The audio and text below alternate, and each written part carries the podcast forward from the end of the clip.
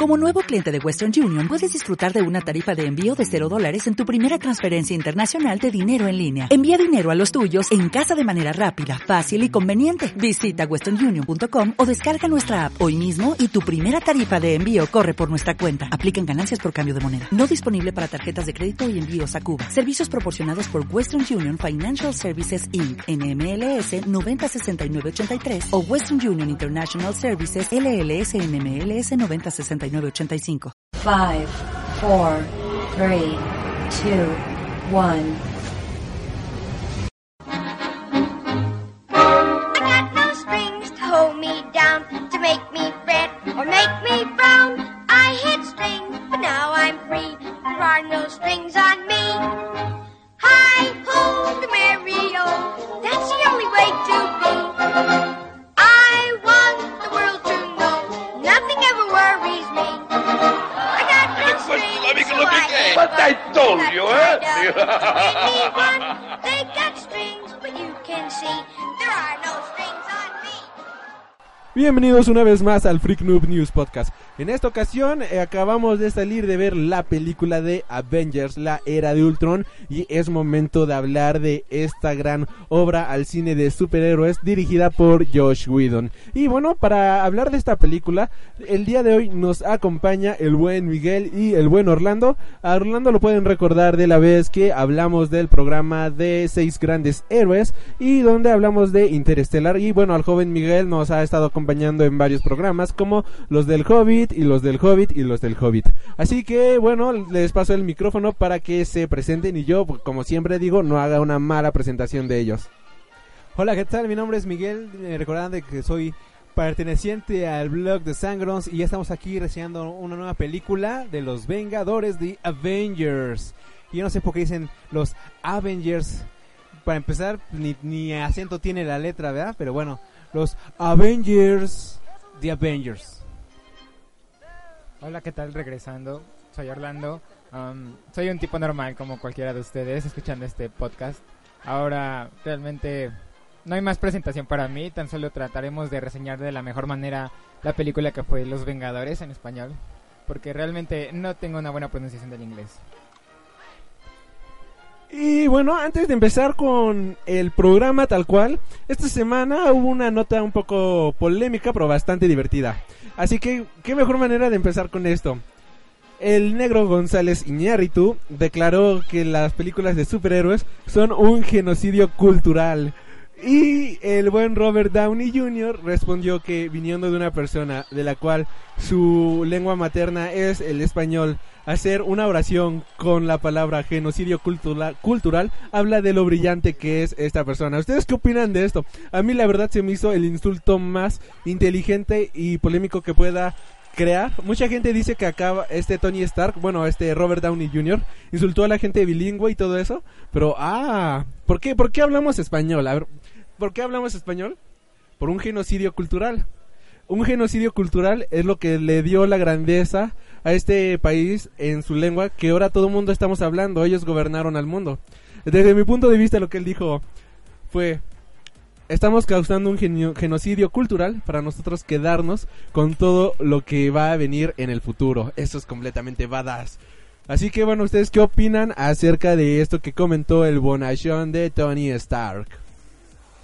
Bueno, que son declaraciones este, algo polémicas, pero ya no sabemos en dónde termina Robert Downey Jr. y dónde empieza Tony Stark y dónde se mezcla con su primo perdido Charlie Sheen.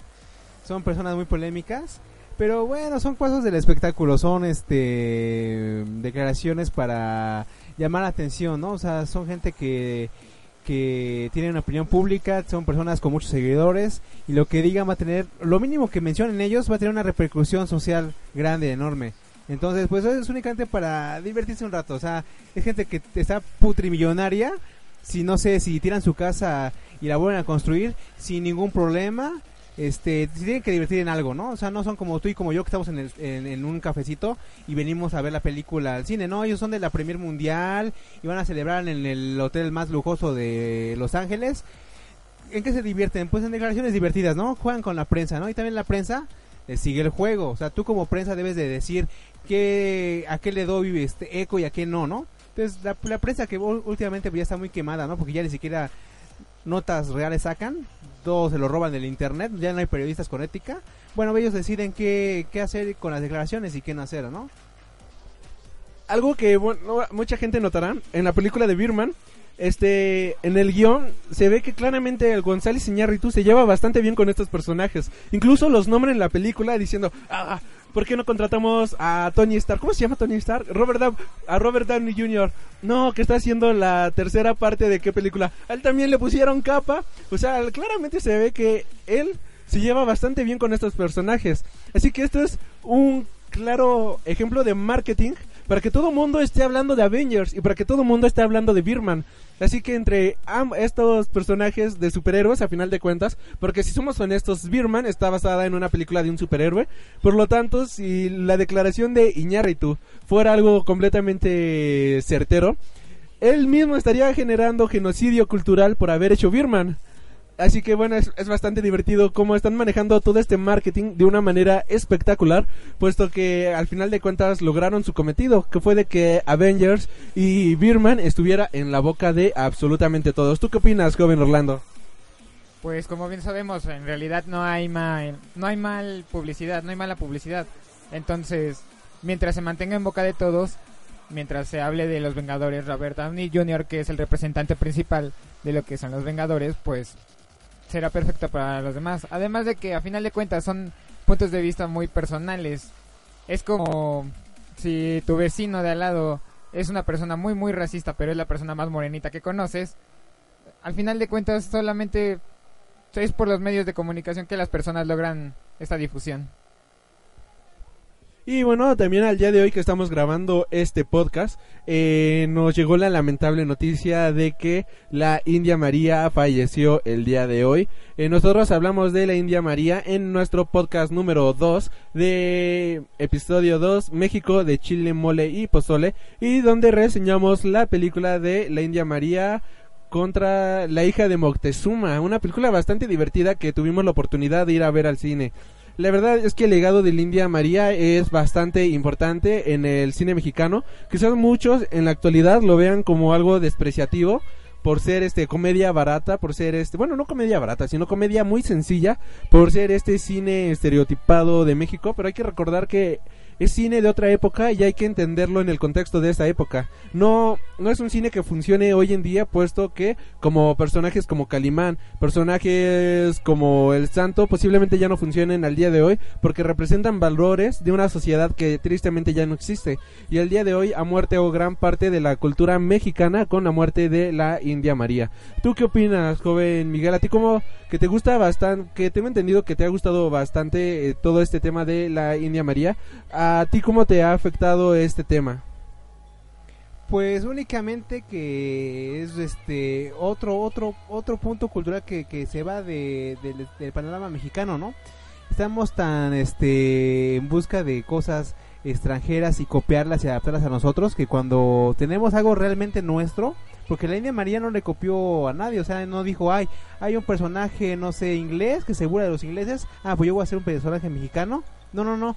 Este es algo que nació, digamos, del pueblo, ¿no? O sea, eh, pocas veces hemos visto creaciones ya originales y ahora estamos viendo cosas este originales o sea ya no ya no este estamos viendo eh, que so- que suban cosas nuevas sino que estamos viendo que adaptan cosas y ya no ya no vemos este cosas creativas este pues eh, el, el punto principal o, o- o el referente más este más eh, puntual que yo yo pondría son este las telenovelas, ¿no? Estamos viendo que Televisa, según la más grande máquina eh, penetrante en la, en la mente del mexicano, o sea, ni Televisa hace telenovelas, va y las compra a Brasil, va y las compra a Argentina, no sé de qué países, y ni siquiera Televisa puede hacer telenovelas, tiene que sacar refritos de las que ya hizo hace, hace 50 años y las va a comprar al extranjero. Entonces cuando tenemos noticias como esa de la India María, pues sí duele, ¿no? Porque se va uno, algo que sí es representativo del país, algo mexicano, y dos, algo original. Y lo que más nos duele es cuando algo original se va. No fue una copia, fue algo, fue una creación 100% de ella. Y bueno, joven Orlando, ¿tú qué opinas? ¿Cuál es tu opinión acerca de este tema? Bueno, que como decía, realmente son representaciones culturales de lo que es el México en sus años. Realmente había películas que representaban lo que era la sociedad mexicana, como Los Olvidados, me parece, que representaban una sociedad mexicana bastante pobre. Entonces a la mayoría de las personas que vieron esa película no les llamó la atención o la despreciaron totalmente. Pero ya llegando a lo que es el cine dorado, perdón, el cine de oro mexicano, pues hubo mucho éxito por el tipo de situaciones que había. Las personas realmente no querían ver en el cine lo que veían cada día en la, al salir a la calle. Entonces querían esta forma de escape cultural al ver, no sé, películas cómicas como de la India María. Y bueno, así lamentablemente es como el día de hoy nos deja un ídolo del cine mexicano, de la cultura mexicana y de la cultura popular prácticamente de Latinoamérica.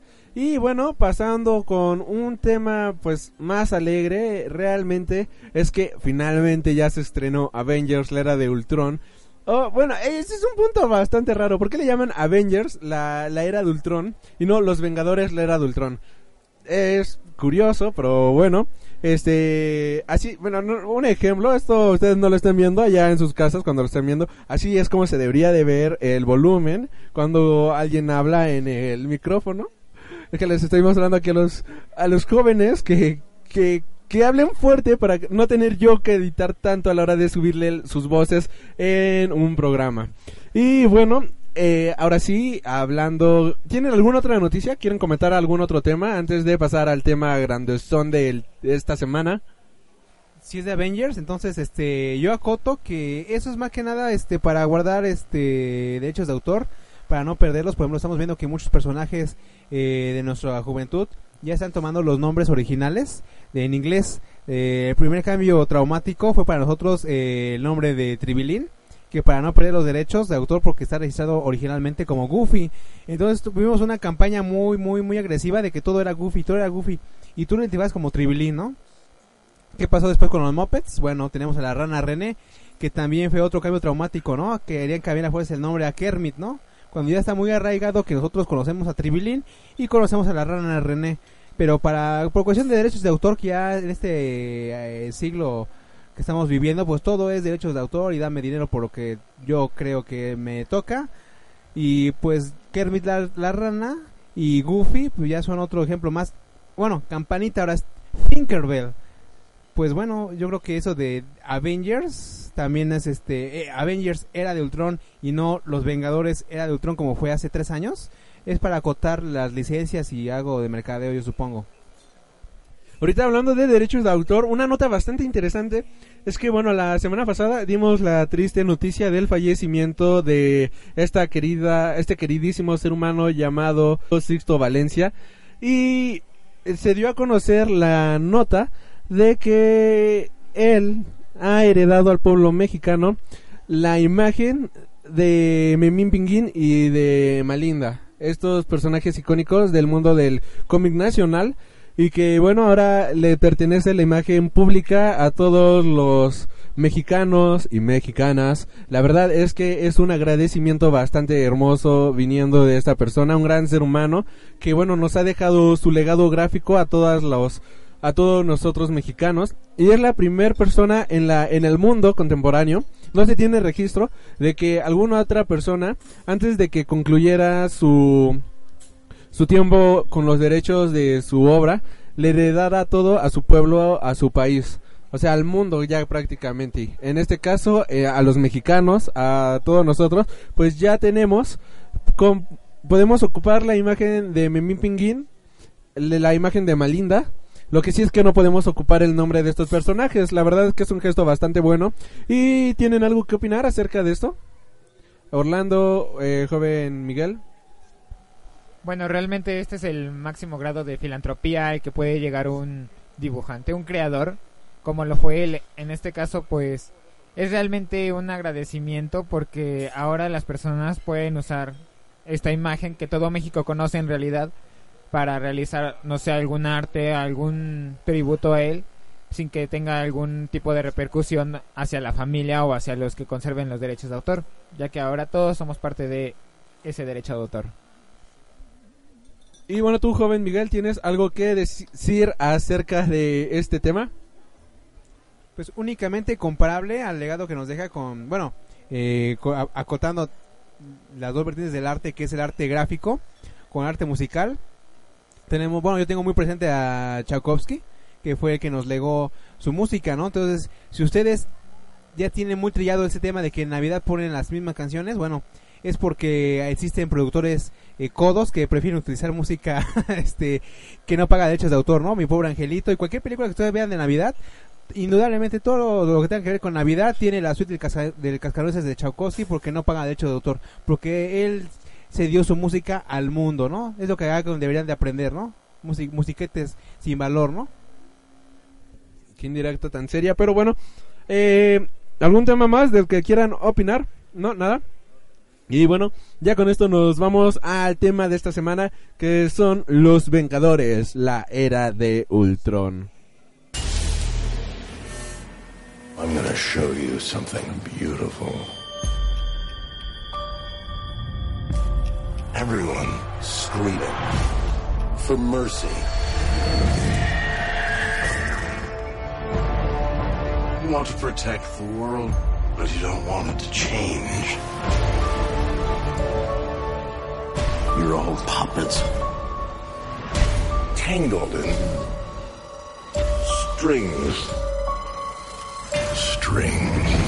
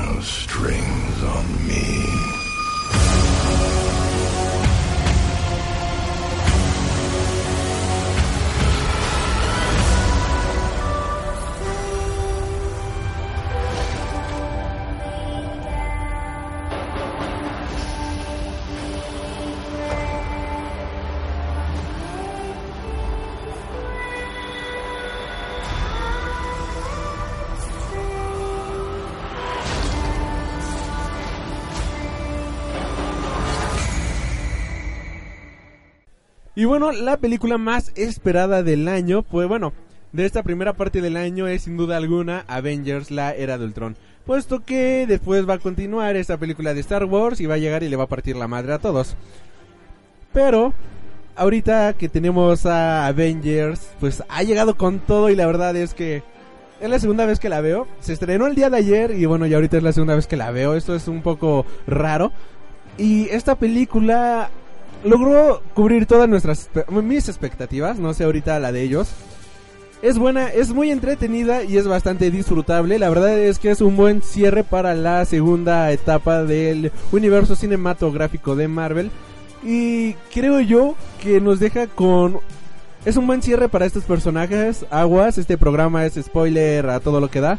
Así que a ustedes cómo se les hizo esta película. ¿Cuál es su primera opinión de esta de este filme? Para mi punto de vista, pues creo realmente que pues sí, no no logra eh, vencer a su predecesora, pero no es esto un inconveniente para que no tengamos una excelente película de los Vengadores y que cumple con lo que prometía. Queríamos ver a Ultron de villanos y vimos a Ultron de villano. Vimos referencias a otros personajes como a Black Panther y a Wakanda. Vimos este a los Vengadores Unidos, que era lo que creo que todo el mundo quería ver desde el 2012, volver a ver a Hulk, volver a ver a Black Widow, volver a ver a, todos estos personajes unidos. Y aquí también vimos a tres personajes nuevos, a Vision, a Scarlet Witch y a Quicksilver. Que bueno, Quicksilver nada más fue aparentemente debut y despedida. Así que ustedes, ¿cómo, cómo se les hizo esta segunda parte de Los Vengadores, la era de Ultron? Bueno, que sí, este, creo que fue una de las películas con más expectativas en mucho tiempo. Que yo recuerde ya pocas cintas este, están en el boca a boca. Porque ya dura muy poco en las salas, ¿no? De hecho, yo creo que fue el más grande éxito de, de la primera parte de Los Vengadores, que así se llamaba. Sí le pusieron Los Vengadores. eh, fue durar un mes en cartelera. Creo que fue lo que más ha durado una película en esos tiempos. Me parece que si acaso la nueva de Rápidos y Furiosos. Pienso porque no tenían que más poner en el cine, entonces eh, sí la dejaron más tiempo, pero que yo recuerde, este, cines con mucha, mucha, mucha expectativa y que hayan salido avante, creo que esas de las primeras que, que vemos, ¿no? Ahora, como comparación con la primera, bueno, digamos que sí, a mí me queda un poquito de ver respecto al contenido. Porque yo tenía mucho miedo de que se fuera a ir por los golpes, las explosiones, eh, persecuciones. Que bueno que ya nos dejó este, hasta el hastío el hombre de acero. Que yo la tuve que ver como unas cuatro veces para que me cayera el 20. Al final, ah, sí, no, la verdad que sí. Ah, eh, mi compañero Alberto me está haciendo caras, pero es que sí, este. El hombre de acero es Al Rimur. Eh, al final sí, la, yo, yo soy de la idea de que El hombre de acero es una película muy difícil de ver. Te cae el 20 como hasta la cuarta o tercera vez que la, que, la visualizas. ¿Por qué? Porque estaba tan tan manoseada, tan tan mercado, tan tan producto de, marketing que la pasan una y otra vez en la sala de edición que para los güeyes que hacen la película ya la, ya ya la vieron 20 mil veces ya ya la comprenden no y ya al momento de editar y sacar el final cut omiten muchas cosas no que a ti como público como cinéfilo este dices pero esto como por qué o, qué quieren decir qué onda no y en cambio los este bueno en general el mundo Marvel es un poco más directo. Eh, sí juega contigo o sea hay varios niveles de, vi- de visualizarlo no eh, para el público que apenas este se está iniciando en eso del mundo de, de los cómics o de ver cintas de superhéroes ya en el cine eh, se hace una muy buena opción ¿por qué? porque la ves una vez y, y- te engancha la ves una segunda vez y dices ah es que hace referencia a esto ah es que de aquí viene esto y, y- me gusta eso, que, que Marvel sí sabe jugar con sus fans. O sea, un juego bueno, ¿no? Bueno, excepto Iron Man 3, que es una porquería. Pero todas las demás cintas de Marvel sí, sí juegan con el espectador de muy buena forma, ¿no? O sea, te hacen unos guiños que, que, que te hacen emocionarte por lo que va a haber en el futuro. Pero ya hablando en general como saga, como saga, como si tenemos Avengers 1 y Avengers 2, pues sí, a mí me queda un poquito de ver, porque la siento un poquito inconexa, como que dijeron, vale, ya los tenemos a todos juntos, pero ¿qué vamos a hacer? Ups, este, vamos a meter una escena con Hulk y Iron Man. Uy, pero este, ah, eh, yo sentí como que estaban perdiendo un poquito el hilo y lo, lo alcanzan, lo alcanzan a retomar un poquito, ¿eh? Y también iban a caer en el mal uso de los flashbacks. Sale la bruja y flashbacks de todos los personajes, ¿no? Flashback de Natasha Romanoff, eh, este flashback de Capitán América, flashback de Thor, bueno, entonces, eh, que también te- tenía temor que se les fuera a ir por otro lado, ¿no? Increíblemente la cinta sí funciona, porque como que sí, sí, sí ven lo que están fallando, ¿no? Entonces, para mi gusto, fue una cinta que se tuvo que haber condensado mejor, pero que increíblemente no falla, porque como que ya iban a fallar, o sea, ya van cerca del barranco y ah, cambian de dirección y la mejoran, ¿no? Y siguen y siguen y siguen y siguen y otra vez van a fallar y oh, como que cambian de dirección y nuevamente la, la arreglan. Entonces, esa es mi queja, este, bueno, no mi queja, sino mi punto de vista principal de que se les va el hilo varias veces, sí la recuperan, pero que se les vaya el hilo a una producción de este, de este calibre de millones de dólares con un, bueno, ahora sí una lluvia de estrellas, sí es algo imperdonable, ¿no? Este, pero, pero a mí sí me gustó. Yo, yo trataba de buscar el, la money shoot, o sea, de buscar la toma del dinero, como sucedió en la entrega pasada de los Vengadores, que es ese, ese, pa- ese paneo, secuencia maravilloso que únicamente la tecnología de este, de este nuevo siglo nos pudo traer. Ese, ese paneo increíble con, con una flecha de ojo de halcón, pasando al lado de cada Vengador en acción. Ojo de Halcón, la Viuda Negra, el Capitán América, eh, Thor, Iron Man y Hulk. Esa toma este ya se quedó en el, en, en mi, en en el consciente colectivo. O sea, fue como decir, güey, esto es una cinta de superhéroes y así se deben de hacer. Entonces, yo esperaba ver algo similar en esa cinta. Error mío, porque yo ya sé que Marvel ya está adelantado eso. Yo ya sé que no va a recalentar los frijoles pasados. Y fíjate, mi buen Al Rimur y mi buen Orlando, que cambiaron la estrategia. Si la vez pasada de Vengadores la Money Shoot era esa escena increíble de sin cortes o bueno o, o, cosida digitalmente de los Vengadores, en esta vez fue una escena más emotiva. Eh, La voy a spoilar porque ya dijimos que va a ser spoiler. La, la escena equivalente a la primera parte a- ahorita en el era Ultron, para mí la escena que es la que toma mi dinero y vete es ese momento mágico en el que Bruce Banner, como Hulk, está solo en una nave y Natasha Romanoff, Black Widow, se quiere comunicar con él y le va a decir, ¿sabes qué? Este, mira, no te podemos localizar, vamos a hacerlo como siempre para que nos, nos reencontremos. Y Hulk agarra y cierra la conexión y se y tiene una y tiene una expresión Hulk únicamente comparable con la tecnología usada en el planeta de los simios con César. No sé, no sé si a alguien le cayó el 20. La expresión, la emotividad de Hulk digital y luego el corte A eh, Scarlett Johansson como actriz, pero interpretando a, Natasha Romanoff. A mí se me partió el corazón, ¿eh? Yo la primera vez que la veo, es la- también la, la segunda vez que la veo, la vi primero en 4D y luego dije voy a poner atención a la trama, la vi en IMAX. Este, yo la, la primera vez que la vi se me partió el corazón, la verdad sí se me salió, sí se me, sí se me humedeció el ojo porque es una, una es una escena tan, tan romántica, pero tan, este, con desesperanza. Bueno, me encantó, me encantó, es como decir, nos queremos, pero debemos de separarnos, ¿no? Este, güey, esa fue la escena que más me gustó de toda la cinta, ¿eh? Y, y- ironías de la vida, no una de acción, no una, no, no, no. 100% cursi. Joven Orlando, ¿cuál es tu opinión acerca de esta película?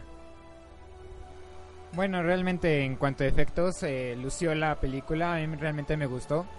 Eh, bueno, lo que sería la historia mm, me pareció bastante buena, solamente que le dejaría el pequeño detalle que daba ciertos saltos en la historia que dejaban, por ejemplo, como bien dicen, es un spoiler totalmente esto, así que cuando dejan a Thor en el pequeño en la pequeña cueva para que tenga su pequeño mm, su pequeña visión, llamémosle así. Y de repente vuelve a la acción. No pasa la parte en la que realmente sale, piensa, medita realmente qué es lo que está pasando y dice, "No, tengo que ir a ayudarlos. Ya sé qué tengo que hacer."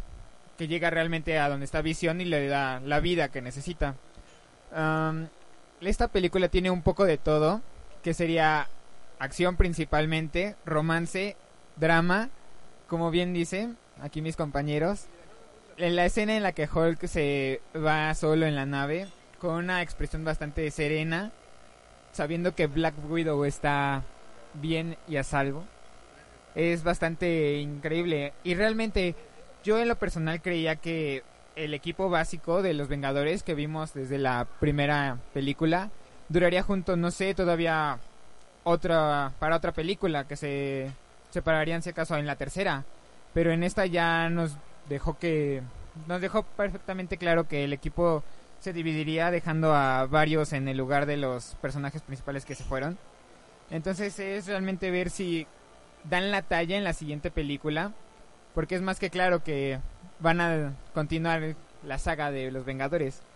En lo que consta es de que alguna vez llegué a platicar de que lo que se, en lo que se convirtió Marvel es en en un gran universo en el que tienes que comenzar a ver las películas desde Iron Man me parece para poder entenderlas todas ya que cada una tiene un hilo conductor bueno en la mayoría a mi parecer porque no recuerdo en ah, en el de Capitán América el Soldado del Invierno me parece es donde hacen su primera aparición los gemelos que ya hacen una completa actuación en esta.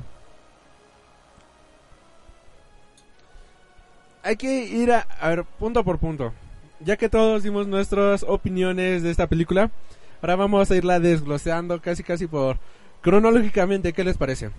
La primera escena que tenemos en esta película es que vemos a nuestro equipo de superhéroes favoritos, nos guste o no son nuestro gru- grupo de superhéroes favorito. Lo siento, Justice League, aunque traigo la playera de mi justiciero favorito que es Superman.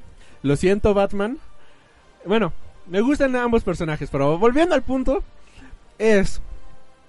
Vemos a este equipo en un paneo tal como lo vimos en la primera película de en el que vemos paneo, paneo, paneo, paneo, paneo, paneo, paneo y una imagen donde vemos a todos juntos partiendo madres. Eso se ve increíble en todo sentido.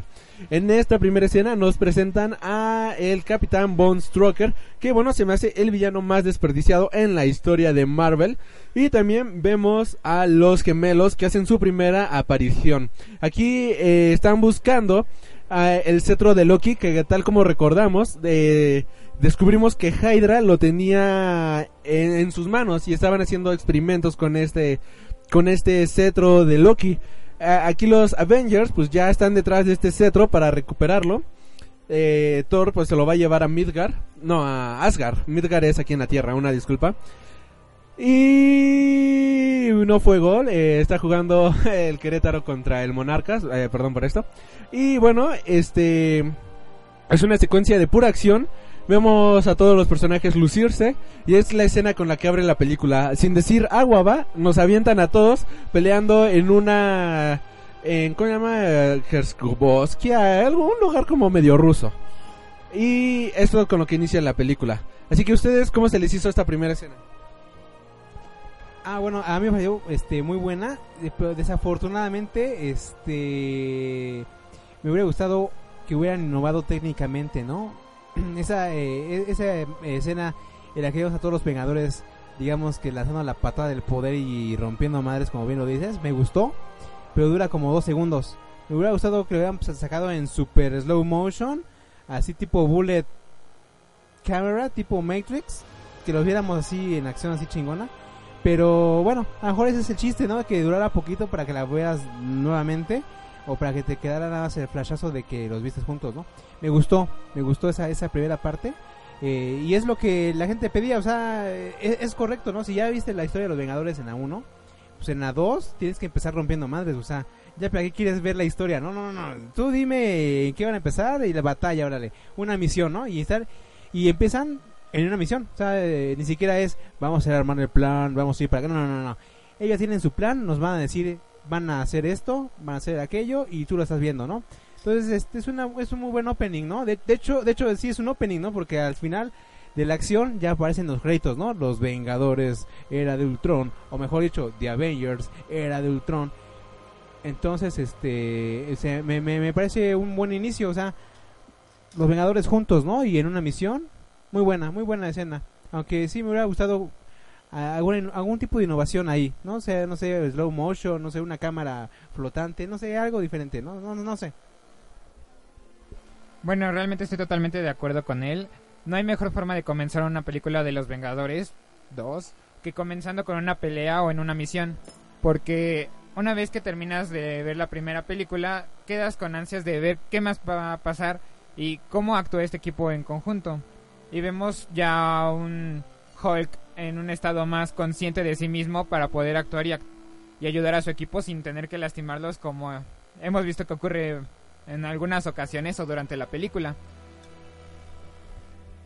saltándonos, dándonos un gran salto después de esto, pues este Iron Man crea a Ultron, una inteligencia artificial completamente inteligente, irónicamente, Y aquí es donde vemos el origen de Ultron. Eh, yo esperaba algún guiño hacia el doctor Hank Pink. Sí es Hank Pink, ¿no? Eh, Ant-Man, el creador, de, el creador original de Ultron. Lamentablemente no vimos ni siquiera el más mínimo guiño al hombre de Tachuelita. Pero, este... ¿Cómo se les hizo esta este nacimiento de Ultron. A mí la verdad me fascinó por completo ver cómo esta inteligencia empieza a frustrarse y a deteriorarse por toda la información que está adquiriendo. Y después el boom que logra con todos los Avengers en la mansión Avengers. Que eh, es un edificio bastante bueno, lo renovaron completamente de la película pasada a esta. Así que, bueno, aquí también vemos un pequeño cameo de Stan Lee, donde toma una bebida y verlo borracho es la escena más tierna y divertida que, que uno se puede imaginar. Eh, vemos a los Avengers en esta fiesta mm, celebrando, este, tratando de cargar el martillo de Thor, este, discutiendo qué novia es mejor, si Pepper Potts o Natalie Portman y cosas por el estilo.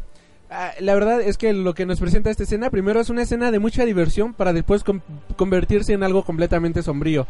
Y finalmente Ultron logra escapar por la internet y uno de los legionarios de Iron Man, que son armaduras completamente autómatas, como lo vimos en la lamentable Iron Man 3, es que esta armadura escapa con el cetro de Loki y Thor no este le da lo persigue, pero lamentablemente lo pierde de vista.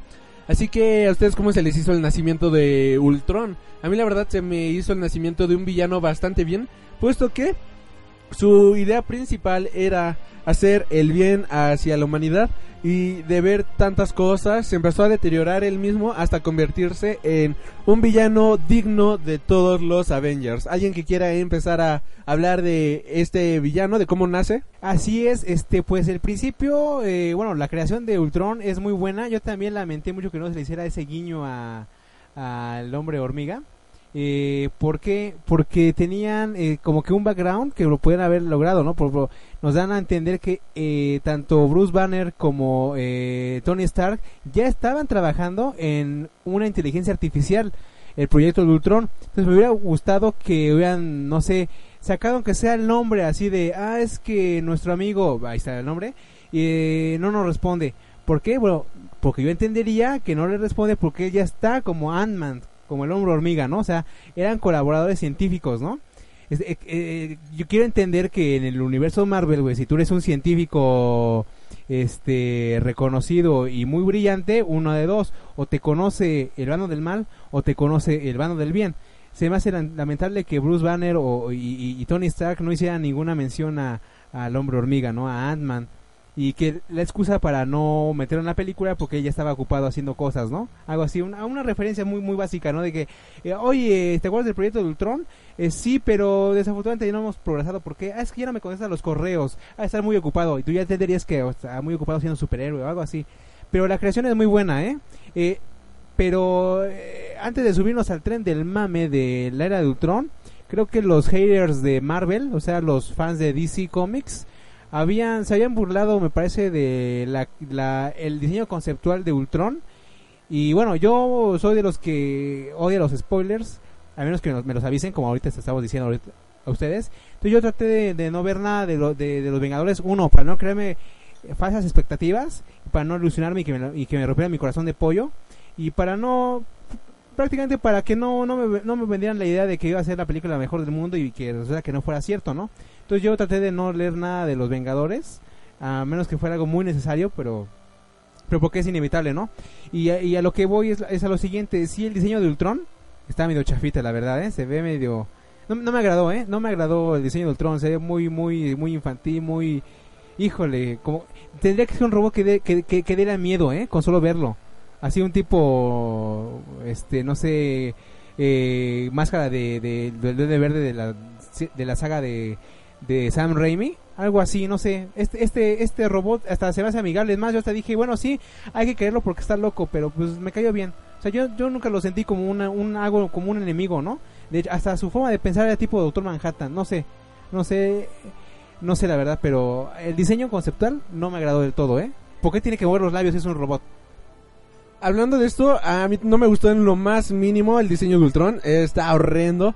¿Cómo es posible que Christopher Nolan, con una máscara de maíz, y poniéndole agujeros haya logrado a un villano que da miedo, que es Scarecrow para Batman Begins. Y con tanta tecnología en Avengers no hayan logrado esto. Ahora sí nos vamos con el comentario del joven Orlando. Orlando, ¿a ti cómo se te hizo el nacimiento de Ultron? Bueno, mm, vemos la creación de Ultron como realmente la disyuntiva que hemos visto en la creación de las inteligencias artificiales a través de los diferentes ámbitos que hemos conocido, ya sea escrito, eh, de forma visual. Por ejemplo, vemos que los robots tienen dos disyuntivas principalmente, o son el peor mal que ha conocido la humanidad o han sido la salvación de esta. En este caso vemos las dos partes viéndola desde Ultron y desde su contraparte que aparece más adelante en la historia. Am, en el diseño de Ultron mm, me recuerda a otros personajes de este tipo que hemos visto antes, pero no hay nada nuevo en realidad. Él en su personalidad me parece bastante inmaduro, aún en el momento en el que lo comparan con Tony Stark, que mencionan que tienen un cierto parecido y él se molesta al grado de matar a una persona. Bueno, esto viéndolo desde el punto de vista psicológico realmente. Pues efectivamente, como, como lo mencionas, el, el, diseño la sí deja mucho que desear. Yo sigo quejándome de que por qué un robot tiene que mover los labios si es un robot, por el amor de Dios. Pero bueno, me hubiera, me hubiera gustado algo más siniestro, ¿no? Y eh, respecto a lo que fácilmente... ¿Sabes qué? ¿Sabes qué montaje eh, lo, lo sí pusieron y que fue desaprovechado? Cuando yo quiero entender que Ultron con su conexión banda ancha de Infinitum, digo, perdón, de Easy, bueno, es la misma mierda. Yo quisiera tener esa conexión de internet, ¿no? Yo quisiera tener esa conexión de internet que tiene Ultron porque en 5 segundos este googleó a todos, se metió al Facebook de, Tony Stark y y se sabía la vida de todo el mundo, ¿no? Y quiero yo entender que hacen la conexión de que Ultron en su conexión a la base de datos de no sé dónde eh, busca la palabra no sé guerra y paz y ve que el hombre siempre destruye y se pone triste, ¿no? Algo que yo leí, yo me acuerdo haber- visto una película, creo que era mi villano favorito, digo, mi marciano favorito, o algo similar de que eh, un extraterrestre busca la palabra guerra en internet y se pone muy triste y dice, ah, es que los humanos son una porquería y la y no sé qué, su, su bueno, la contraparte humana, creo que era un niño o una niña, le dice, no, es que te faltó googlear la palabra amor y ya pone amor y ponen la canción de All You Need Love de los Beatles me parece y ponen a gente besándose y flores y niños jugando, bueno, a Ultron le faltó buscar la palabra amor en su super internet, ¿eh? Y bueno, este eh, estaba hablando del quinto elemento, este joven. Eh, qué golazos. Este pro- no te faltó. Este programa es patrocinado por Netflix. Netflix, contrátelo ya. Y bueno, volviendo al tema. Este. Los poderes de la bruja escarlata, que el joven Miguel dice que no le gustaron por tanto flachazo. A mí me gustó bastante porque siento que le estamos dando un background muy grande, muy importante a los personajes. Y si no lo hubiéramos visto en esta película de los Avengers, ya no lo hubiéramos visto en una película individual de cada uno de ellos. Así que ponerlo en esta parte, desde mi punto de vista, era algo completamente necesario y algo completamente bueno. A, a mí me fascinó. Y en estos flashes vimos el nacimiento de la asesina más badass de del que tiene el universo cinematográfico de Marvel y que es Natasha Romanoff. Cómo la crean, cómo la educan. Es una escena bastante fuerte y sientes empatía con este personaje porque sientes su dolor, sientes su sufrimiento. La verdad es que esta actriz, Scarlett Johansson, es una de las mejores actrices el día de hoy y la verdad es que qué pésima jugada acaba de hacer el Monarcas, por Dios santo, si esto lo llaman fútbol, lo siento, pero es mejor ver una pared durante 90 minutos que estar viendo esto que llaman fútbol nacional. Y volviendo al tema, es que bueno, aquí están poniendo el fútbol, lo siento mucho. Este no es muy bueno. El flashback que, creo que donde todos nos nergasmeamos fue nada más y nada menos que con el flashback de Thor, donde vemos un claro ejemplo del Ragnarok, donde todos se van a morir y aparte del Ragnarok vemos el guantelete del infinito con las no vemos, vemos como una nube una nebulosa en forma del guantelete infinito y las gemas del infinito. Esto se ve increíble cuatro de las seis gemas. Esto la verdad es que la primera vez que la vi yo de ¡Ah, no puede ser se me mojaron las panties de tan solo ver esta escena Eh, el flashback menos importante desde mi punto de vista fue el del Capitán América, que sigue traumado porque no pudo invitar a salir. Bueno, no pudo bailar con esta Agent Carter. Eh, sí duele, pero bueno, esto ya lo vimos reflejado en esta película de... Sí, no es Agent Carter. Sí es Agent- Bueno, que no pudo salir con la señorita Carter. Creo que es ella. Peggy Page. Y este así que no pudo bailar con ella, pero esto ya lo vimos reflejado en la película de Capitán América el Soldado del Invierno. No había necesidad de volverlo a poner en esta película. Así que la verdad este flashback está muy mal este hecho y esto mismo nos genera una de las batallas más épicas que encontramos en toda la película, que es Hulk versus eh, el Hulkbuster o Verónica como aquí le ponen. La verdad es que esta batalla es completamente increíble. Ver cómo se están dando en la madre es algo badass.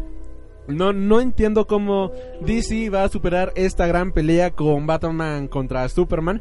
Que sigo diciendo, ese no es Superman, me disculpan, pero para mí Superman no es un tipo idiota que empieza a golpear antes de preguntar qué está pasando. O que decide irse en contra de la gente de su propio planeta, aun cuando él estaba buscando respuestas de su propio planeta.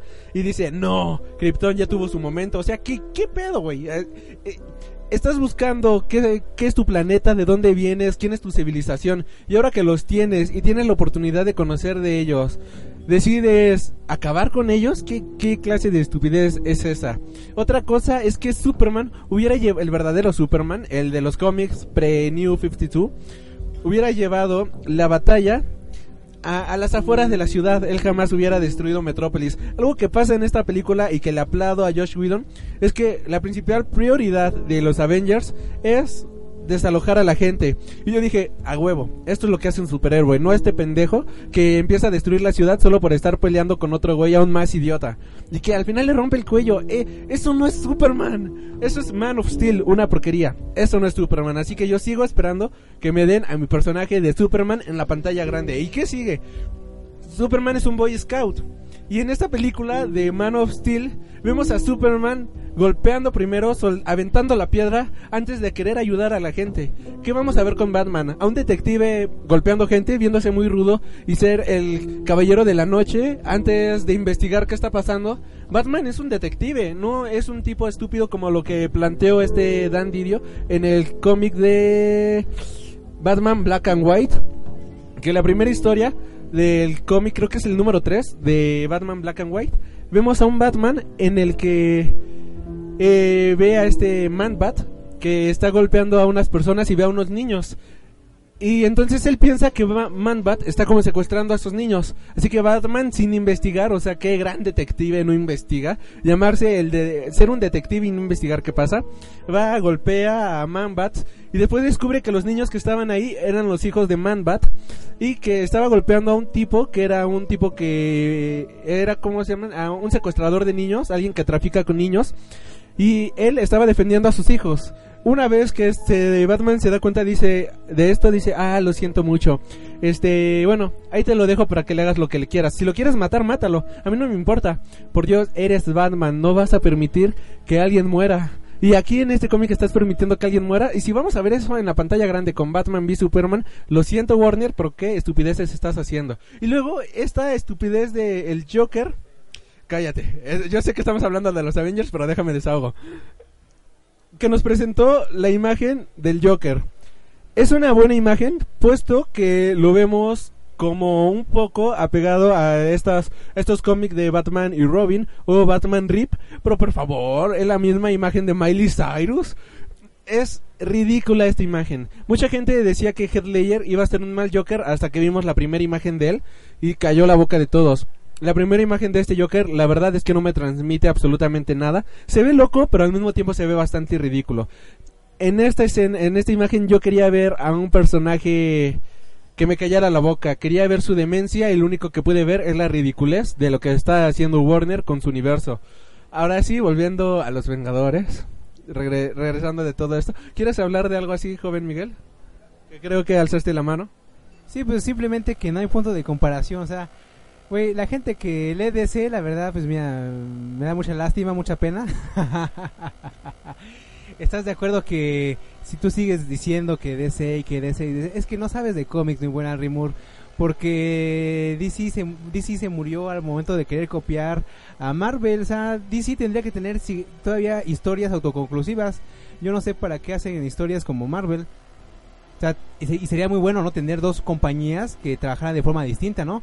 A Marvel con su universo conectado, con un este una temporalidad conectada que, que va evolucionando conforme pasan los números y, y, y DC que pues su, universo no era era random, ¿no? O sea, lo que pasaba la semana pasada no tenía nada que ver con el capítulo de hoy, ¿no? Entonces yo creo que ese problema de, de, de, de- de DC, ¿no? Que pues bueno, pegan cosas como las hacían antes, ¿no? Cosas así que no tengan conexión con nada porque pues o hacen un desmadre, ¿no? O sea, siempre siempre es lo mismo, ¿no? Y, y, y, y por parte de las dos compañías vemos que faltan también ideas, ¿no? Porque DC todo lo quiere arreglar con crisis.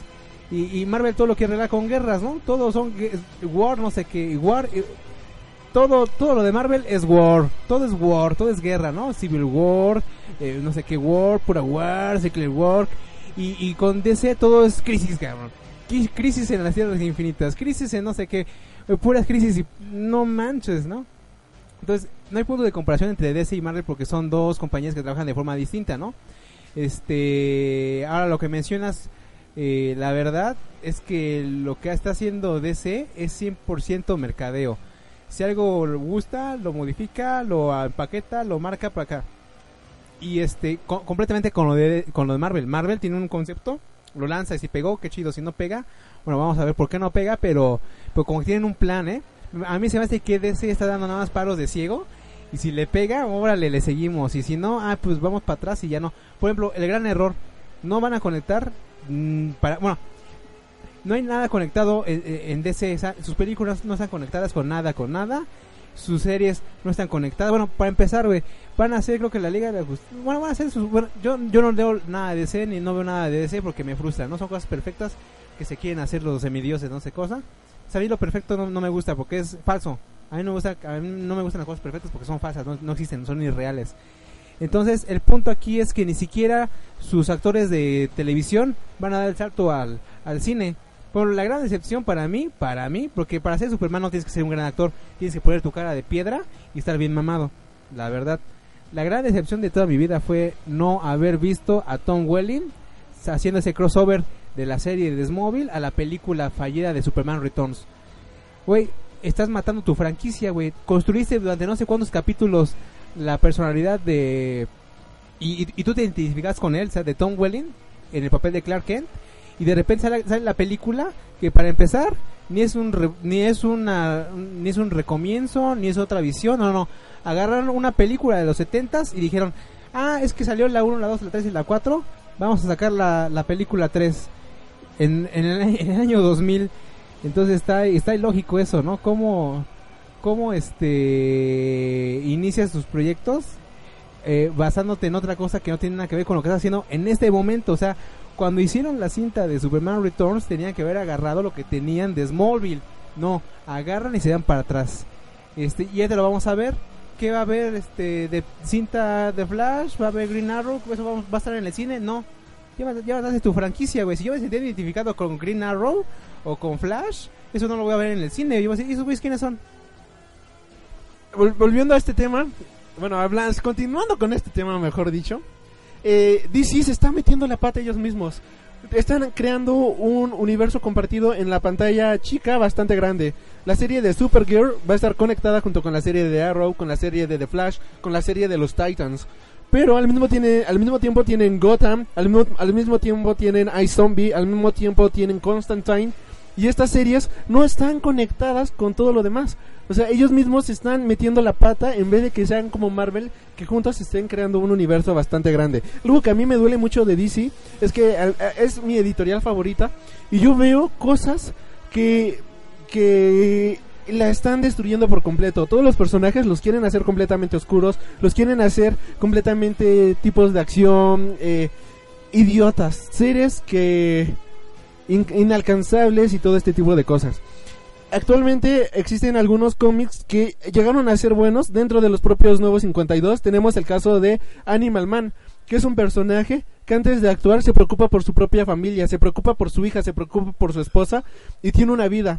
Este personaje investiga las cosas antes de actuar y antes de entrar en acción. Y esto es porque tenemos a un excelente escritor llamado Jeff Lemire antes de, bueno, escribiendo este título. Si no tuviéramos a este personaje, realmente cómo vamos a... En, en el universo de DC, no tendríamos realmente casi nada bueno, salvo Adventures of Superman, que no es una serie continua, no es una una publicación continua puesto que son historias autoconclusivas. Batman Black and White, igual que es un buen cómic, salvo esta porquería que hizo Dan Didio, son historias buenas que nos recuerdan al universo DC que valía la pena, no a, no a las porquerías que están haciendo hoy en día. Lamentablemente, pues sí, DC se está metiendo y metiendo la pata. En el cine yo no le tengo ni, ni la más mínima esperanza.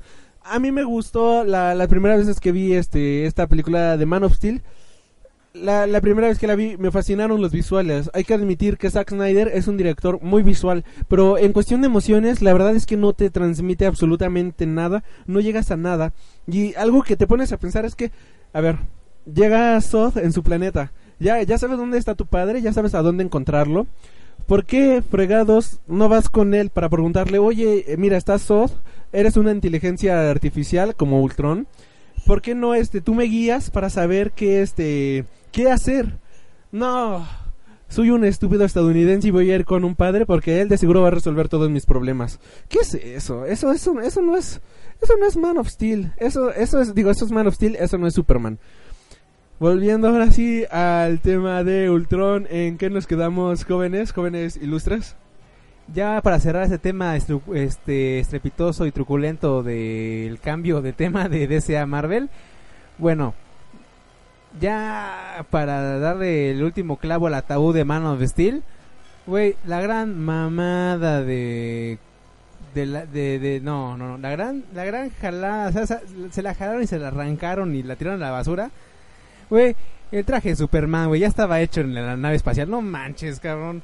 Esa fue una mamada, güey. Ay, soy Superman. Ay, mira, ahí está el traje. Ay, ¿qué, qué es eso, mano? Oye, es una facilada. Lo peor del mundo, ¿eh? O sea, yo, yo, yo me esperaba ver algo. yo, yo realmente sí tenía expectativas de saber cómo iba a sacar el, su, su traje. No, ya estaba ahí, de hace mil años. Ahí estaba. Ah, sí, órale, chido. El traje ya lo estaba esperando nada más para cuando él usara su pijama. Yo sigo queriendo ver a Superman con calzoncillos en la pantalla grande. Eso no es Superman. Luego, ¿quieres opinar, joven Orlando? Que te ves muy callado en, este, en esta sección eh, de Haciendo Amigos con DC. Bueno, en este cambio de tema random, realmente lo que yo he observado es de que las series de DC televisivas, como fue Smallville o ahorita en este momento es Gotham, son bastante buenas, pero su principal problema fue que no la conectaron con la película que le siguió. Si acaso Gotham, que es una tipo precuela de lo que está aconteciendo. Su mayor éxito, si acaso, de DC fue darle continuidad a Batman. Inicia de Batman Arkham Return. Bueno, Rise, realmente. Perdón, me confundo con los juegos. Realmente soy más gamer que lector de cómics. Pero mi película favorita en realidad dentro de lo que fue de Batman fue la segunda, donde, donde hace su aparición el Joker. Que en la tercera donde termina su historia. Y bueno, ahora sí continuamos con el tema por el que todos están aquí, que Avengers, la era de Ultron. Este, en esta serie de Era de Ultron, vemos cómo este Wolverine intenta arreglar el tiempo después de que Ultron deshiciera todo. Ah, estamos hablando de la película, ¿verdad? No del cómic. Yo me confundí por un momento, perdón. Este ¿Qué, ¿Qué puedo con este cómic? Vemos a Wolverine matando a Wolverine. Eso es. ¿Qué te pasa, Marvel? ¿A ti también qué te pasa, Marvel? Quizás en las películas seas excelente, pero en los cómics Marvel ¿Qué es esto de Wolverine matando a Wolverine? Teniendo el hijo de Ultron. No, no, no, no, no se puede. Y todo, nada, nada más para introducir a Angela por un disturbio temporal que no pasó absolutamente nada. ¿Y qué es esto de que Angela resultó ser hermana de Thor y de Loki? No, bueno, Marvel, te las gastas bien y bonito. Así que continuando con los Vengadores, la era de Ultron. que ya ni sé en dónde nos quedamos, pero el plan maestro de Ultron alzar una ciudad para dejarla caer como si fuera un meteorito y así acabar con toda la humanidad. La verdad es que a mí se me hizo una buena idea. Fue este muy profética. Este la idea de Ultron pues es matar a toda la humanidad para que finalmente todos puedan vivir en paz y punto final. La, la película es bastante buena, este Silver como ya lo dijimos fue debut y despedida aparentemente, para mí que lo van a revivir con con este con lo que revivieron a este al, al, al agente Coulson, que aquí ni lo mencionaron, por cierto, que revivirlo fue la mayor idiotez del mundo. Eh, con, con tecnología de los Kree. Así que este la escena post créditos es algo que alza mucho la película y vemos a Thanos poniéndose el guantelete del infinito, decepcionado porque Ronan lo traicionó para que él consiguiera las gemas por él y dice, "Está bien, yo me voy a encargar yo mismo de las cosas." Y dices, "No puede ser. Thanos en acción, ya se puso el guantelete." No entiendo cómo hizo Thanos para conseguir el guantelete que se encontraba en la bóveda de Odín, que en la primera película y esto nos deja con un hype bastante alto. Pa- conclusiones de esta película. Sí, ya conclusiones. Bueno, ah, todo, este, no, no, ya, para cortarle, porque ya, sí, todo resumido, pues esta es la, la película. Ultron, este, este es su plan maquiavélico. Vemos a Vision, que es un personaje bastante poderoso, y él puede cargar el martillo de Thor. La verdad es que eso, esto, creo que todos nos fuimos de nalguitas cuando vimos que él carga el el de este. Y, y sí es cierto, el Capitán América en la fiesta eh, iba a- estaba alzando el Mjolnir y vemos la cara de Thor de ¿qué, qué carajos? ¿Cómo, el capi- cómo Steve Rogers alzando el Mjol- Mjolnir? Y ya cuando no lo puede levantar, ya nada más pone cara de ah, ah, phew, qué bueno que no pudo. es, es buenísimo esta, todas estas secuencias, las escenas de acción, los hermanos Maximoff. Así que bueno, este, a ustedes como ya generalmente, ¿qué, qué tal esta película? ¿Qué opinan de esta película? ¿Qué, les pareció? Ya, total, puntos finales, no escena por escena. Para mí fue una buena película, palomera, divertida. La voy a volver a ver unas 25 o 30 veces este día, bueno, no, esta semana. Así que sus opiniones, quiero saber sus opiniones para que el mundo entero diga, voy a ir a verla o no voy a ir a verla. La pelea de Hulkbuster contra Hulk será más entretenida de la que la pelea de Manny Pacquiao contra Mayweather o estuvo mejor esta. Así que ustedes qué opinan? Ah, ya me acordé por qué empezamos a hablar de, de Batman y Superman. Por la pelea entre Batman, digo, entre, entre Hulk y, Iron Man. Y bueno, en la- el próximo año veremos a Man of Steel contra el Caballero de la Noche. Así que, jóvenes, ¿ustedes qué opinan de, ya en general, de Avengers? Ok, este, bueno, a lo que yo me refería de que de los flashbacks y que la lucha con Hulk y el Hulkbuster era que yo tenía miedo de que se fueran a- de agarrar para, para allá y la cinta cayera. Como lo, como lo vengo mencionando, o sea, va por una dirección y de repente cambian cambian otra vez y, van por ahí y otra vez cambian la dirección, que fue muy acertado. O sea, como que se- estaban tropezando y como que agarraron un vuelo. Como los flashbacks, muy buenos, sí. Pero por unos que valen la pena ver. O sea, a mí dame el flashback de Thor y dame el flashback de Natasha Romanoff. Ya para qué queríamos ver el de Capitán América. Eso me refería a los flashbacks. O sea, hay cosas que ya no tienen nada que ver. Ahora, me encantó que los Vengadores le hablan a, gente como tú, como yo, como Jesús que está ahí parado en la esquina. ¿Por qué? Porque estamos viendo los héroes más poderosos del universo. ¿Y quién es el encargado de darles el respiro a los Vengadores? Ojo de Halcón, que es la persona más normal del mundo.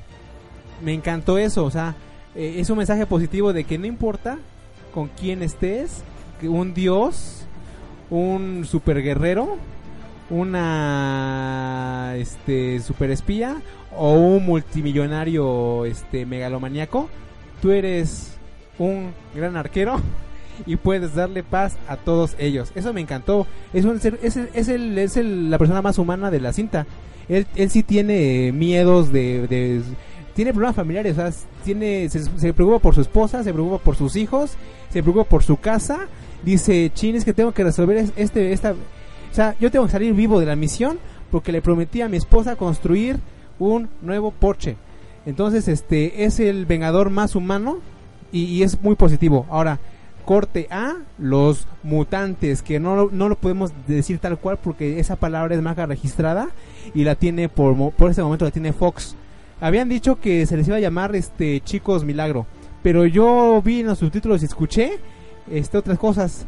Se, referían a ellos como los mejoraditos, los mejorados, los modificados, pero está bien para no decir la palabra mutante. Eh, me encantó esta chica Olsen como mutante.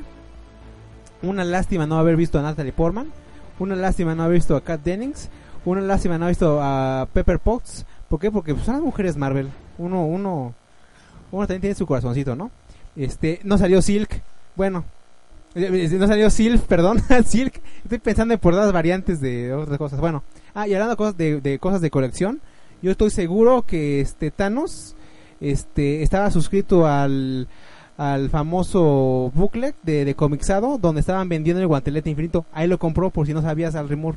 En Decomixado, en Decomixado tienen el, el guantelete. Ahí lo consiguió Thanos. Entonces, pues si ustedes quieren saber de dónde lo sacó, pues ahí está. Ahí está el tip. Este, así se consiguen las cosas en el, en el universo Marvel, en la tienda más cercana a su a su casa, ¿no? Este, ah, me faltó algo muy importante. Pensé que iban a hacer un guiño a Guardianes de la Galaxia.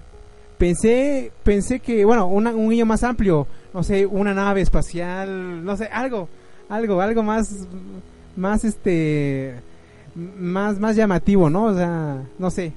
Eh, pero sí, la cinta sí, sí me gustó, sí fue buena. No era lo que yo esperaba, la verdad. No era lo que yo esperaba porque ya habíamos visto robots de CGI pelear y ser destruidos en la patética Iron Man 3. O sea, vimos cuántos cuántos trajes de Iron Man, unos 50 y aquí vemos unos 500. Bueno, y además, ¿sabes qué? ¿Sabes por qué tam- tampoco no me gustó mucho esa secuencia? De, que aparte eran tra- otra vez trajes robóticos y vamos todos contra ellos. Bueno, ¿qué es un gran plagio o inspiración? Un plagio, bueno, no puedes decir que es un plagio porque entonces te cobrarán los, los, derechos de autor. Si dices que eres inspiración, pues ya te la pasa, ¿no? Eh, esa, esa, esa escena en la que están defendiendo el aparatejo ese para que se vuelva este meteorito o un pedazo de tierra que arrancaron. Bueno, eso, eso fue un guiño o un robo, como lo quieras ver, de una cinta de Guillermo del Toro de Hellboy 2. No sé si recuerden que Hellboy también hace lo mismo, protege ahí, es diciendo, yo tengo que proteger esto y voy a darle la madre también a robots mecánicos de oro, no sé qué chingados. Entonces ahí está Hellboy solito contra toda una legión de robots y les parte la madre. Bueno, para mí fue lo mismo, fue una calca. Entonces no me emocioné porque yo lo había visto. Algo que no me gustó a mí de esta película fue el guiño final que donde vemos a, a este Hulk donde está Ultron dice bueno reconsiderando las cosas y llega Hulk y pum lo saca volando de un golpazo. Eh, esta escena se me hizo completamente igual a la que este Loki le dice hey estate quieto soy un dios soy superior a ti y Hulk lo empieza a, a, a sangolotear y le dice oh pure god o algo así. Este Ah, una tontería así. Esto se me hizo eh, completamente igual. El final nos dejó con una expectativa bastante alta. Vemos a un nuevo equipo de Avengers. Y también este Thor, se, digo Hulk, ¿se va al espacio o se va a la Tierra? Así que bueno, joven Orlando, ¿con qué terminas esta película? Bueno, los pros. Lo bueno de esta película es realmente buena, a mi parecer. Esta palomera puedes ir con toda la familia y te divertirás. No sientes que son dos horas realmente. A dos asientos de mí estaba una señora con su hija en las piernas y realmente hasta la niña en el momento en el que muere Quicksilver dice no, expresando el sentimiento de toda la sala en realidad, con ese suspiro que todos exhalan. Am, los contras. Mm, más que nada, es- son los pequeños saltos que te comentaba en la historia que decías, ¿qué pasa? ¿Qué pasó entre tal momento y tal momento? Y realmente es lo principal que le noto a esta historia. Pero como bien decía en, en unas intervenciones anteriores mías, em, lo interesante de esta película es Hawkeye. Cómo es que lo muestran en su lado familiar. Cómo es que lo muestran ya con su familia, con sus hijos. Y pues realmente es gracioso pensar que el niñito, su hijo va a la escuela en sus... Cuando van los papás a decir sus profesiones es de, no, pues mi papá es doctor, mi papá es abogado. Imagínate el niñito decir, no, pues mi papá es uno de los vengadores, a ver qué hacen chavos. Eh, realmente la película me gustó bastante. mm, sí lo vale en general. Y es mi opinión general de la película. Eh, sí, este, conclusión, la cinta es, es buena, tiene también fallos terribles, ¿no? Como esa escena donde está luchando Capitán América contra Ultron y Capitán América sale de un de la base de un tráiler, cae en un auto y el auto sigue conduciendo. Ay, güey, me cayó el Capitán América en el parabrisas. Yo sigo conduciendo a 80 por hora, no hay pedo. Oye, ¿qué pasó, mano? Eso es ridículo, ¿no? ¿Cómo, no, cómo, cómo esos detalles este, no los cuidan?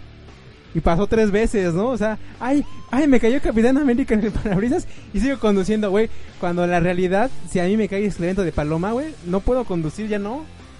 Freno y pongo los limpiadores porque ya no se ve nada. Ahora imagínate, Capitán América te cae en la cara, se rompe el parabrisas. Ay, yo sigo a 80 por hora, no hay problema, ¿eh? Tú síguele, te síguele. Ahora, este. Bueno, blog de Sangron, sangros.blogspot.com. Mi opinión es que es una lástima que se me había prometido que por fin iba a haber una película Marvel en 3D y no fue 3D. Fue una asquerosa conversión por computadora. Qué lástima que, que tanto dinero que tienen ahorita que no, no pueden rentar unas camaritas en 3D. ¿Qué pasó, chavos? Se me están fallando, ¿no? Me están fallando. O sea, bien, bien nos pudimos haber ahorrado el 3D porque no es 3D. Y yo estaba muy seguro de que por fin íbamos a tener una gran película en 3D y no. La verdad, este, ya me pregunté en ciertas partes, ¿para qué traigo los lentes? Ah, es que sí, es que según es en 3D, ¿verdad? Me los quitaba y se veía borroso, me los ponía y no se veía el 3D. Esa es mi gran, este, mi gran queja de la cinta. Este, pero es muy buena. Este, ti- tiene momentos que se les va el hilo, lo recuperan. Pero fue algo que no me pasó en la primera cinta. En la primera cinta está, pero con calzador todo y, y milimétricamente perfecta. Porque yo nunca sentí la cinta ni, ni, ni cansada, ni que fuera muy larga. Y en esta sí, como que sentí, ups, se les fue. Ups, ah, bueno, ya van a recuperarse. Ups, se les volvió a ir. Entonces tiene ciertos cortecitos que no están muy, muy, muy finamente, eh, no embonan bien. Como que te quedas así pensando cosas, ¿no? Ahora, este, me encantó, este, ese, ese, esos créditos finales. No sé si está hecho por computadora o en realidad es, una obra maestra de la, de la escultura. Una pieza, no sé si es de mármol o de carey, no sé de qué sea. Que esperemos que sea el artículo de venta para el combo box del Blu-ray. Yo quiero tener esa figura de esa. es- de hecho, de hecho yo pensaba que esa escena iba, bueno, la, la- mejor dicho, lo, lo que se representa en la escultura de los créditos, pensé que lo íbamos a ver en el cine, pero no- nunca vimos esa escena. Pero este, no, no, en realidad nunca la vimos. Vimos luchando a, todo el mundo por separado y al final están alrededor de, de la iglesia defendiéndose, pero la escena como tal, como vemos en el relieve o en, en una escultura, nunca la vemos en el cine. Este, al mismo tiempo todo no, al mismo tiempo todo no lo vemos.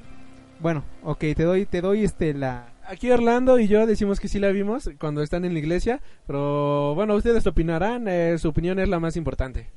Bueno, pero al final ese shot me hubiera gustado verlo en, en, en la realidad. Pero me gustó mucho esa escultura, la quiero tener de colección en un Blu-ray carísimo de así de nada más únicamente 100 mil copias para todo el mundo porque es edición limitada y que lo vengan ahí que lo, que lo pongan para que yo lo compre y tenerlo en mi sala. Este, pero sí fue una cinta que que, que saben que hay que rescatarlo, que sí es familiar, que tu abuelita puede ir a ver Los Vengadores, era de Ultron y le va a gustar. El más claro ejemplo es que mi mamá está enamorada de Thor. Se enteró que la iban a poner nuevamente como maratón del cine azul. Bueno, ya no sé si el nombre, ¿no? Este, el maratón Cinépolis. que pusieron otra vez todas las cintas y dice mamá, ay, fui, co ay, porque yo estaba trabajando, ¿no? O sea, yo llegué a mi casa no había nadie y digo, ¿qué? ¿Dónde estabas? Este, ah, no, es que fui con mis amigas, fuimos a ver Thor The Dark World y nos encantó. Ah, pues qué padre, ¿no? Entonces, fíjate lo que tiene Marvel, que ya Marvel no le está hablando al público que lee cómics, le está hablando al público que quiere ir a ver películas entretenidas al cine. Entonces, oye, es, una, es un gran logro que Marvel, a partir de estas cintas, invite a los fans a verla, y pero también a los que no son fans. ¿Te imaginas? Tú imagínate a Rimor a una señora ya, este, bueno, imagínate a tu mamá yendo al cine, ella con sus amigas, güey, porque quieren ver a Thor. O sea, a mí y- y aparte que digan, ay, me encanta la película, es bien divertida, tiene esto, tiene esto, esto, esto, me- nos reímos mucho y al final tomamos, tomamos un café y seguimos hablando de la película. Eso es increíble, ¿no? Alguien que no lee cómics, que no, este, que los personajes nada, más los tiene presentes porque son de la cultura pop y que diga, no, ¿sabes qué? Si están poniendo la película de Thor y también de Capitán América, yo voy y las veo. Qué padre, ¿no? Que, que, que es público, que se ha ganado Marvel, porque son cintas de calidad. Cin- Cintas de calidad y este y, y, y pensadas para todo tipo de público, para toda la familia. Toma nota, DC. Toma nota, Warner. Ahora sí, ya, este, palabras finales. Mi mamá nunca iría a ver Man Steel, Notas finales. se aburriría mucho. Notas finales. Joven Orlando, ¿con qué te quieres despedir de este programa? Am, lo que es las, las películas de Marvel en estos tiempos realmente ya son creadas para un público más amplio que lo que son sus cómics que ya están dirigidos principalmente a los jóvenes o personas que han crecido con estos superhéroes. Las películas están diseñadas para que vayas tú en familia y las disfrutes totalmente. Esto sería mi conclusión sobre esta película. Palabras finales, finales, joven Miguel, ya para despedir el programa. Que haré ejercicio porque quiero ponerme como Thor. Y bueno, esto fue el Freak Noob News Podcast hablando de por qué DC no puede llegar a ser tan bueno como Marvel en el cine. Y ni lo hará. Es cuando Guillermo del Toro llegue a la dirección de Swamp Thing y cuando yo dirige a Animal Man, las cosas van a mejorar de una manera increíble. Eh, así que bueno, esto fue el Freak Noob News Podcast. Nos estaremos escuchando la próxima semana. Recuerda, recuerda seguirnos a través de iTunes, Facebook, iBox, Twitter y Tumblr como Freak Noob News y escribirnos a nuestro correo electrónico que es freaknoobnews@gmail.com. Yo soy Alrui y los espero la próxima semana. Gracias y nos vemos a la próxima.